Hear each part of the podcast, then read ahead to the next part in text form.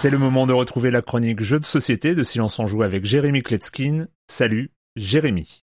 Salut Erwan Alors prépare-toi bien parce qu'aujourd'hui on va parler d'une console de jeux de plateau. Et oui, ça existe. La console s'appelle la 8-bit box et elle est livrée avec 6 manettes et 3 jeux. Alors parlons surtout du concept et ensuite rapidement des jeux disponibles. Alors même si, si la notice euh, parle d'un bouton reset, euh, d'un port antenne, d'un disque dur, tout est évidemment factice, il s'agit de carton et de papier.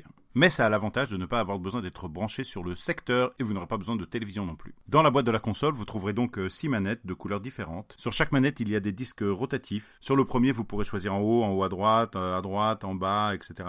Sur le second, vous pourrez choisir un numéro de 0 à 9. Et sur le troisième, vous aurez le choix entre A, B, C ou D. La console propose aussi plusieurs dés, des jetons de couleurs et, euh, et des cubes blancs qui seront donc communs à tous les jeux.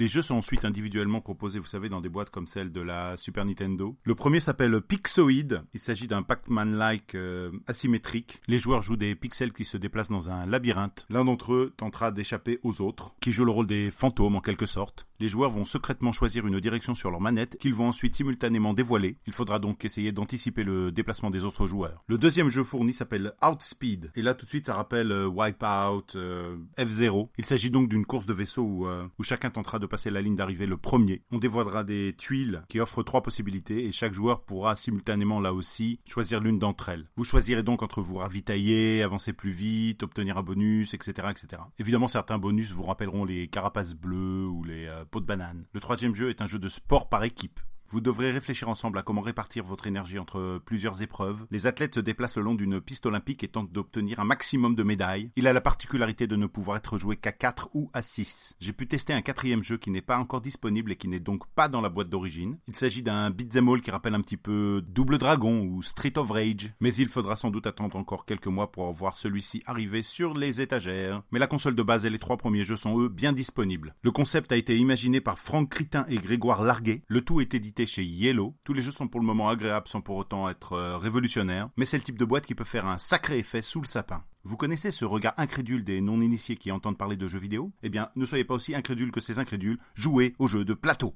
bye bye